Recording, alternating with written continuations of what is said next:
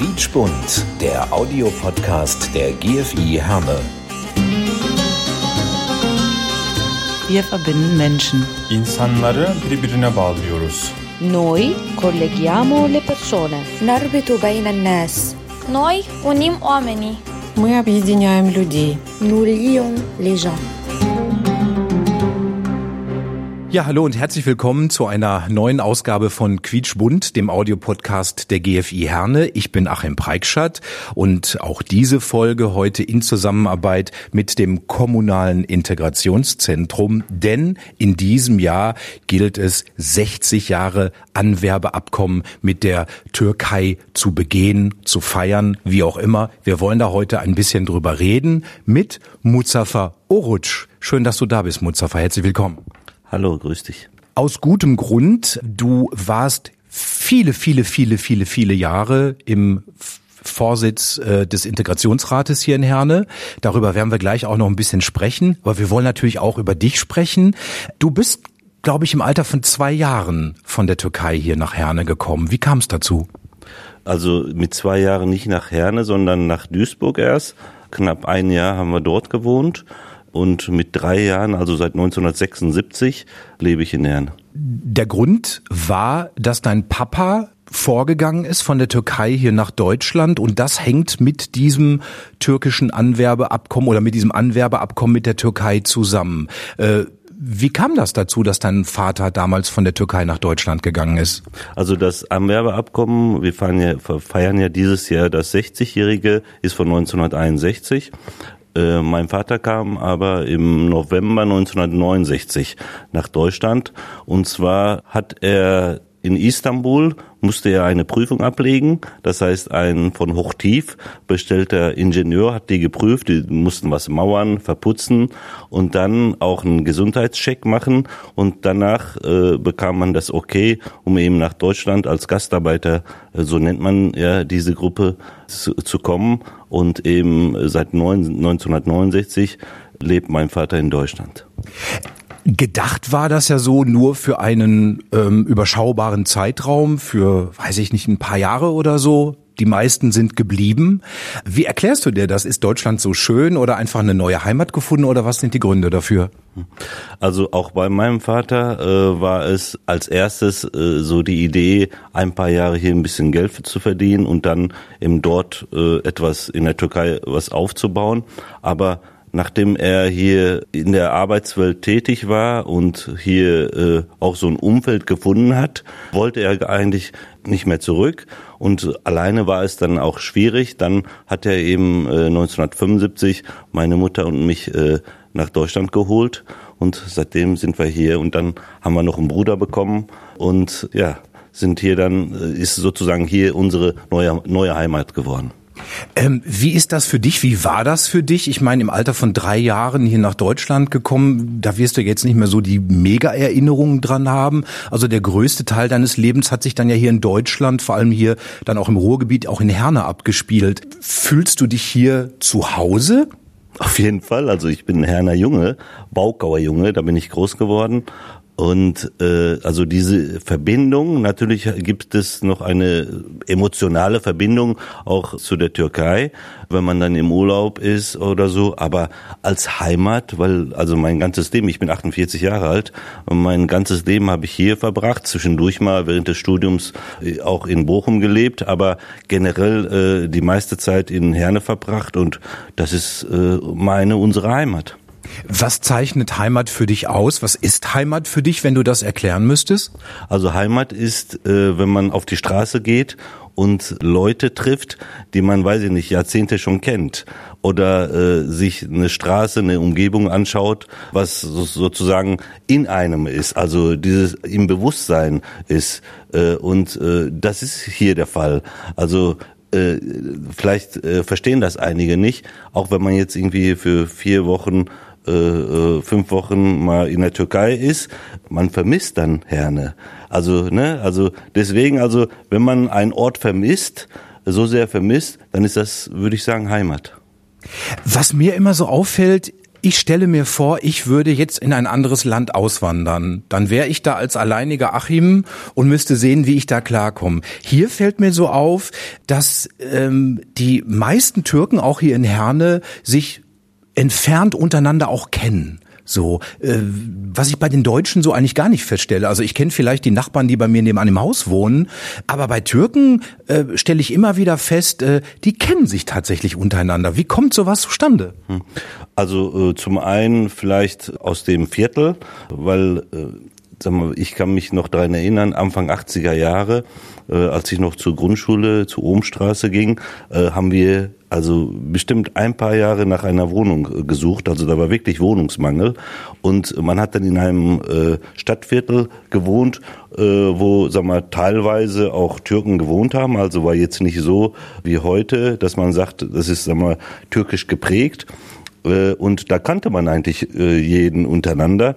Und ähm, äh, so könnte ich mir das äh, vorstellen. Und dann gibt es natürlich auch die Vereine, wo man vielleicht zusammenkommt, äh, sei es religiöse Vereine oder kulturelle Vereine, wo man den einen oder anderen dort kennenlernt. Deswegen ist, ist das eigentlich ja so ein Automatismus äh, bei denen. Aber äh, um auch was du gesagt hast, du kennst deine Nachbarn nicht. Also aber wenn man jetzt als Deutscher gibt es zum Beispiel deutsche Kolonien in äh, zum Beispiel Antalya, Alanya, und da kennen sie also auch sich die meisten untereinander. Das heißt, wenn man sozusagen in Anführungsstrichen in einem fremden Land ist, ist sozusagen der Bezug zu den aus der Heimat sozusagen eher gegeben, der Bezug, als halt so, wenn man jetzt hier, hier wohnt. Und äh, das ist so mit ein Grund, dass man sich kennt.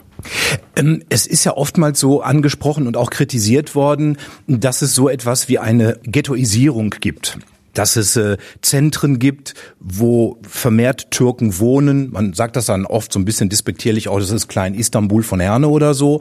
Was würdest du sagen, wie hat sich das in den letzten Jahrzehnten entwickelt? Gibt es wirklich so diese Stadtteile, diese Gebiete, äh, auch hier in Herne, wo man sagen kann, das ist komplett türkisch oder verteilt sich das über das ganze Stadtgebiet?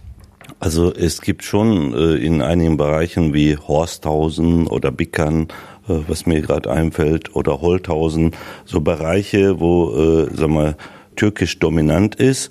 Aber mh, hm, da muss man sagen, ich habe dir eben erzählt, äh, wir haben Anfang der 80er Jahre äh, äh, nach Wohnungen gesucht, hat man nichts gefunden. Das heißt, auch diese Entwicklung, äh, das sind ja eh, äh, ehemalige Bergarbeitersiedlungen, äh, also die sozusagen im Zuge der, des Anwerbeabkommens als Gastarbeiter hier hingekommen sind, die haben dann in diesen Siedlungen äh, Wohnraum gefunden und immer mehr Deutsche sind ja aus den Siedlungen weggezogen und dann sind die sozusagen untereinander geblieben. Das heißt, das war jetzt sagen wir, von der äh, türkischen Bevölkerung eigentlich gar nicht gewollt, irgendwie äh, dann in Klein Istanbul zu leben, sondern das hat sich so entwickelt. Der Wohnraum war ja auch knapp wenn man sich mal überlegt, 70er, 80er Jahre.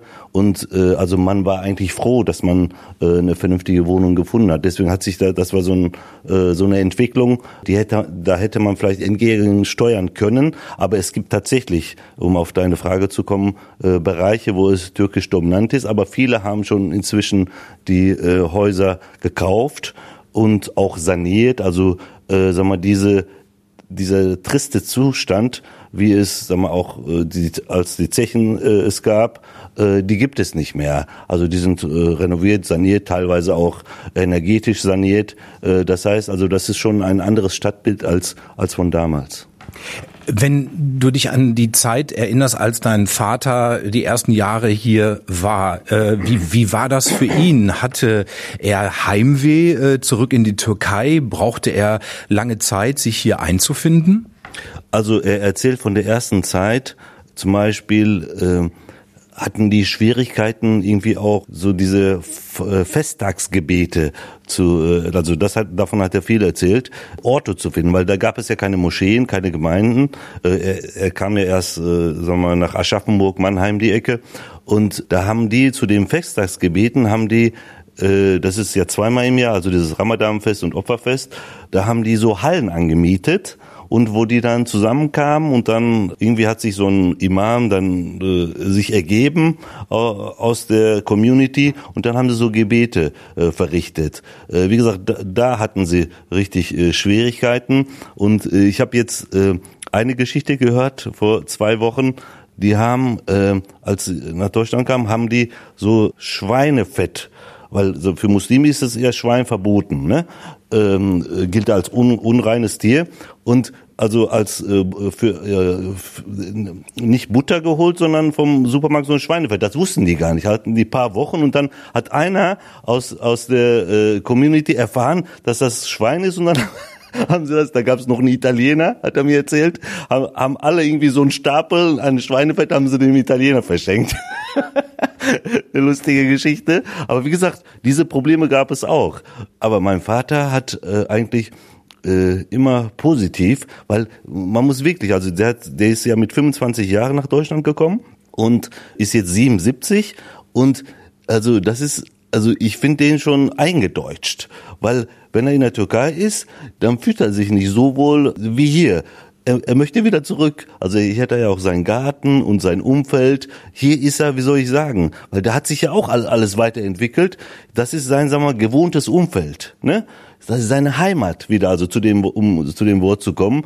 Äh, das ist seine Heimat und deswegen also, den können zum Beispiel äh, viele Ältere, die verbringen ihren Lebensabend in der Türkei, irgendwie sechs Monate, neun Monate, kommen einmal im Jahr hier hin. Das ist bei meinem Vater anders. Also er ist vielleicht ein Monat, sechs Wochen dort maximal und dann will er wieder hier zurück. Deswegen also äh, also man sieht, der hat sich hier, also sein Deutsch ist auch ganz gut, der kann sich also äh, sehr gut verständigen. Das ist ja manchmal ein Problem bei der, vor allem bei der ersten Generation.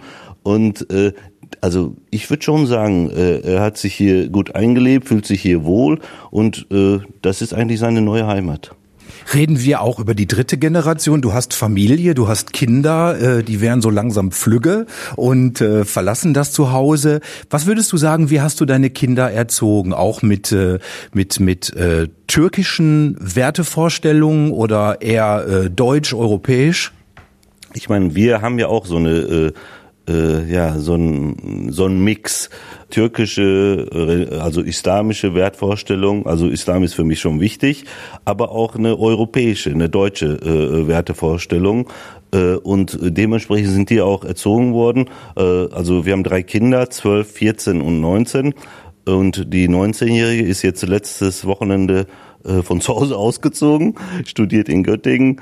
Und das ist äh, ja ähm, ist schon eine interessante Erfahrung, weil eine Familie ist zusammen und dann halt, halt wie gesagt so diese türkische Seite, wo die Familie noch mehr zusammenhält und dann das sozusagen Kind auszieht. Äh, also ich, ich betrachte das schon ein bisschen lockerer, aber die Mutter ist da schon äh, sehr traurig. Das kann ich mir vorstellen. Du bist politisch aktiv. Du bist Mitglied in der SPD, das kann man tatsächlich auch sagen, das ist ja kein Geheimnis. Äh, du hast sehr, sehr viele Jahre, ich glaube 14 Jahre oder so, äh, warst du an der Spitze des Integrationsrates hier in Herne. Wie kam es zu diesem politischen Engagement? Wann ist für dich so der Groschen gefallen, wo du gesagt hast, ich möchte mich politisch engagieren? Also äh, die erste politische oder der erste politische Einsatz kam äh, über den äh, Yunus Ulusoy bei mir. Damals gab es noch den Ausländerbeirat.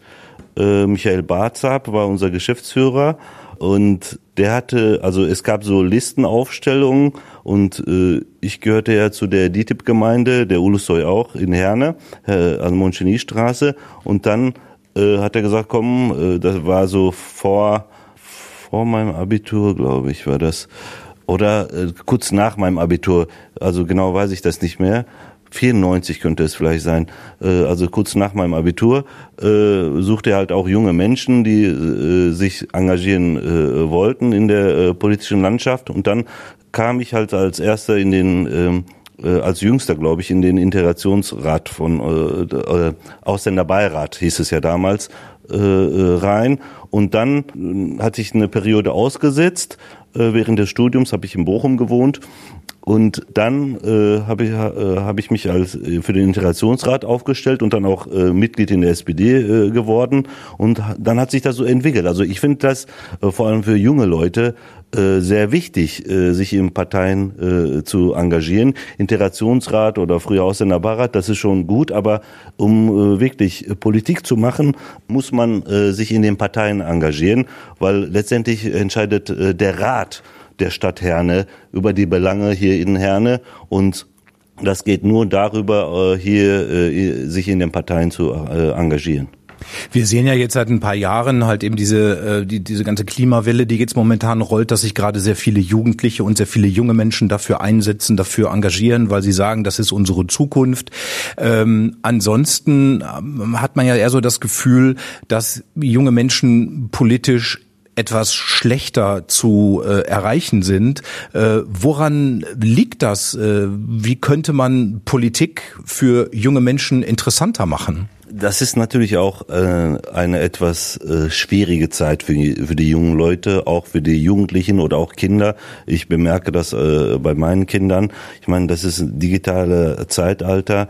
Äh, das heißt Internet und Handy und ne, äh, die ganze Globalisierung also ich bin ja froh oder die Eltern sind ja froh, dass die Kinder mal außer Haus gehen und nicht am PC oder ne, am Handy äh, sich aufhalten. Deswegen also sag mal diese äh, dieses Bewusstsein zu engagieren, also das gibt es nicht äh, bei den Jugendlichen im Moment. Das muss sich äh, natürlich äh, ändern, aber ich bemerke das, also das kommt vielleicht auch äh, ab einem bestimmten Alter. Ich bemerke das jetzt äh, bei unserer Tochter, die ist 19 und ähm, dass sie schon auch gezielt äh, politisch, äh, sie, sie war jetzt zweimal wählen, ne, einmal äh, Kommunalwahl und einmal äh, äh, Bundestagswahl, äh, dass sie politisch äh, auch hinterfragt, sag mal, was hat die SPD zu bieten, was hat die CDU zu bieten? Oder wieso ist AfD, äh, muss man AfD kritisch sehen? Also äh, in dieser Hinsicht, das heißt, also äh, am Anfang, wie gesagt,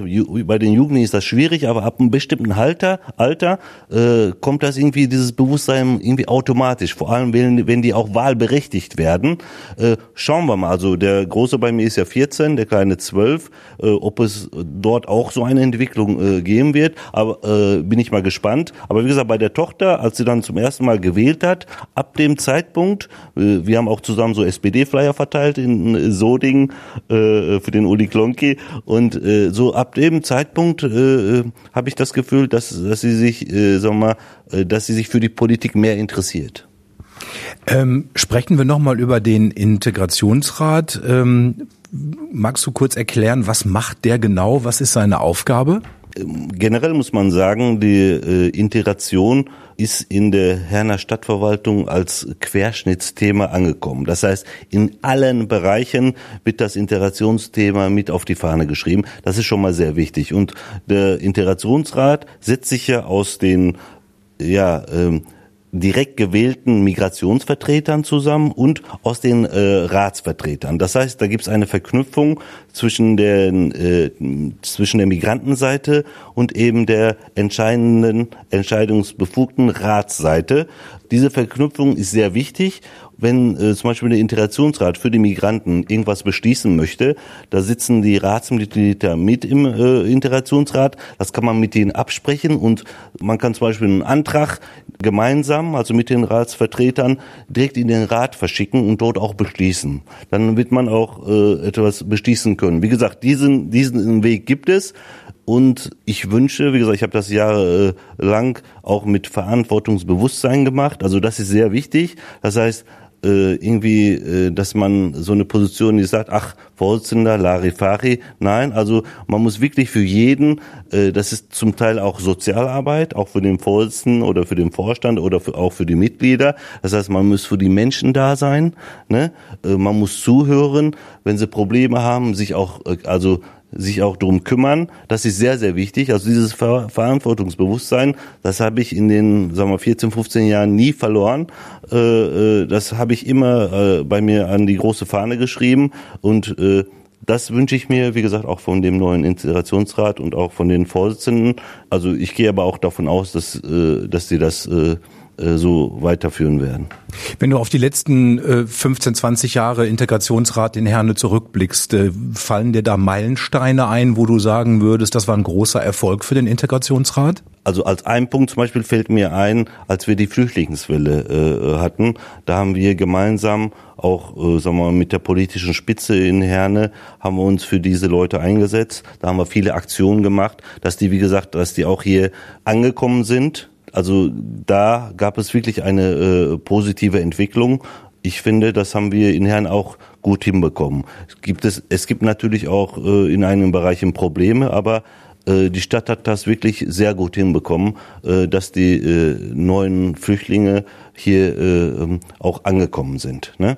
äh, und hier sich auch äh, weiterentwickeln äh, entwickeln können. Äh, das also das als äh, wichtigen Punkt. Äh, was viel wichtiger ist, also nicht einen speziellen Punkt, sondern dass man äh, diese äh, Verknüpfung eben Politik und auch mit der Migranten-Community. Ich finde, das haben wir geschafft, äh, weil man sieht jetzt auch in den äh, vielen Parteien auch junge äh, Menschen mit Migrationshintergrund. Das heißt, also diesen Weg, dass man sich engagieren sollte für, für die Gesellschaft, das haben wir eingeschlagen und da, da machen die auch weiter. Also man sieht in allen Parteien eigentlich Menschen mit Migrationshintergrund, die sich engagieren. Das ist eigentlich so der wichtigste Punkt, finde ich, äh, dass wir erreicht haben. Weil ansonsten von der städtischen Seite, habe ich ja eben schon gesagt, äh, wir haben schon durchgesetzt, dass Integration als Querschnittsaufgabe gesehen wird. Sei es, also Querschnitt heißt ja, in allen Bereichen auch vertreten ist dieses Integrationsthema. Sei es Sport, sei es Bildung, sei es Altenpflege. Also in allen Bereichen wird Migration als äh, Querschnitt gesehen. Äh, und das ist schon ein großer Erfolg. Kommunalpolitik äh, zu verkaufen ist relativ schwierig, Menschen zu finden, die sich da engagieren. Vielleicht bei Menschen mit Migrationshintergrund einmal mehr, weil vielleicht viele sagen, ich kann da sowieso nichts bewegen. Äh, was würdest du sagen, wie kann man äh, Frauen und Männer mit Migrationshintergrund animieren zu sagen, und doch, ähm, ich engagiere mich politisch? Also da gehören ja immer zwei Seiten. Das heißt, die äh, etablierten Parteien, demokratischen Parteien, die müssen sich äh, äh noch mehr öffnen. Das heißt, die müssen äh, den äh, jungen Migrantinnen und Migranten Wege ebnen, äh, sich in den Parteien zu äh, engagieren, sie sozusagen willkommen heißen in den Parteien. Das muss also geschehen. Und auf der anderen Seite müssen junge Leute sag mal, dieses Bewusstsein entwickeln, dass sie wirklich auch, äh, vor allem wenn sie auch, sagen wir mal, studieren oder Abitur machen, dass sie auch für diese Gesellschaft etwas tun müssen. Also dieses Bewusstsein muss sich entwickeln. Und wenn das geschehen ist, dann also kommt die eine Seite und die andere Seite zusammen und dann kann man für diese Gesellschaft, für uns jetzt die Herner Gesellschaft auch was bewirken. Die schönste Integration ist natürlich immer die gelebte Integration, die man im Alltag lebt, von morgens bis abends. Würdest du sagen, dass die Integration, ich meine jetzt nicht nur äh, der türkischen Frauen und Männer, sondern aller anderen auch, äh, dass diese Integration hier bei uns gelungen ist, geglückt ist? Also so eine Aussage kann eigentlich keiner treffen, weil Integration ist ein dynamischer Prozess der über Jahrzehnte andauert und der auch nie aufhören wird. Das heißt, äh, sagen wir, äh, diese Migrationswelle, Flüchtlingswelle äh, hört ja auch nicht auf. Das heißt, äh, da kommen immer neue Bürger äh, nach Herne oder neue Flüchtlinge nach Herne oder auch ganz einfach gesagt, sagen wir mal, wenn man mit jemandem heiratet und ne äh, äh, und aus einem ja, mit einer Frau heiratet jetzt aus dem Ausland und die dann hierhin kommt, ist sie auch eine neue Bürgerin. Das heißt, dieser Prozess wird nie enden und dementsprechend, also die Stadtgesellschaft ist hier in, in der Hinsicht, äh, sagen wir mal, äh, von der Richtung her gut aufgestellt äh, äh, weil sie das, äh, wie schon erwähnt, als Querschnitt sieht, äh, dementsprechend sozusagen für neue Herausforderungen auch gewappnet ist. Äh, das ist sehr wichtig, aber man kann nicht sagen, äh, Integration, wir haben jetzt 100% Integration erreicht und jetzt ist Schluss, das geht gar nicht bei dem Thema. Ein gutes Schlusswort. 60 Jahre Anwerbeabkommen mit der Türkei. Und äh, das stand über dieser Folge von Quietschbund, dem Podcast der GFI Herne in Kooperation mit dem Kommunalen Integrationszentrum. Mustafa Oruc war heute unser Gast. Bedanke mich recht herzlich bei dir und alles Gute dir auch und deiner Familie für die Zukunft. Ja, vielen Dank äh, für das Interview. Vielleicht noch als kurzes Schlusswort ich meine, zu, zu, zu der Zeit, äh, als meine Eltern oder als mein Vater nach Deutschland kam, äh, gab es eine andere Gesellschaft und im Moment gibt es eine andere Gesellschaft. Das heißt, jetzt diese Gesellschaft, äh, die hat auch schon Vorbilder aufgebaut. Ne? Also wenn man jetzt in Herne durchgeht, da gibt's türkische oder Migra Ärzte mit Migrationshintergrund, eine Menge Anwälte mit, in der Integration, mit Migrationshintergrund eine Menge Ingenieure, also in allen Bereichen, Apotheker und, und so weiter. Das heißt, sag mal, beruflich gesehen oder gesellschaftlich gesehen äh, sind wir schon auf einer anderen Ebene als jetzt vor 50 Jahren, 60 Jahren. Das muss man unterstreichen. Vielen Dank nochmal. Vielen Dank und ich verabschiede mich an dieser Stelle, sag euch, bleibt gesund, passt auf euch auf. Bis zur nächsten Folge von Quitschbund. Ich bin Achim Preikschat. Tschüss. Quietschbund, der Audiopodcast der GFI Herne. Wir verbinden Menschen. İnsanları birbirine bağlıyoruz. Noi colleghiamo le persone. Narbitu beyne nas. Noi unim oamenii. Мы объединяем людей. Nous lions.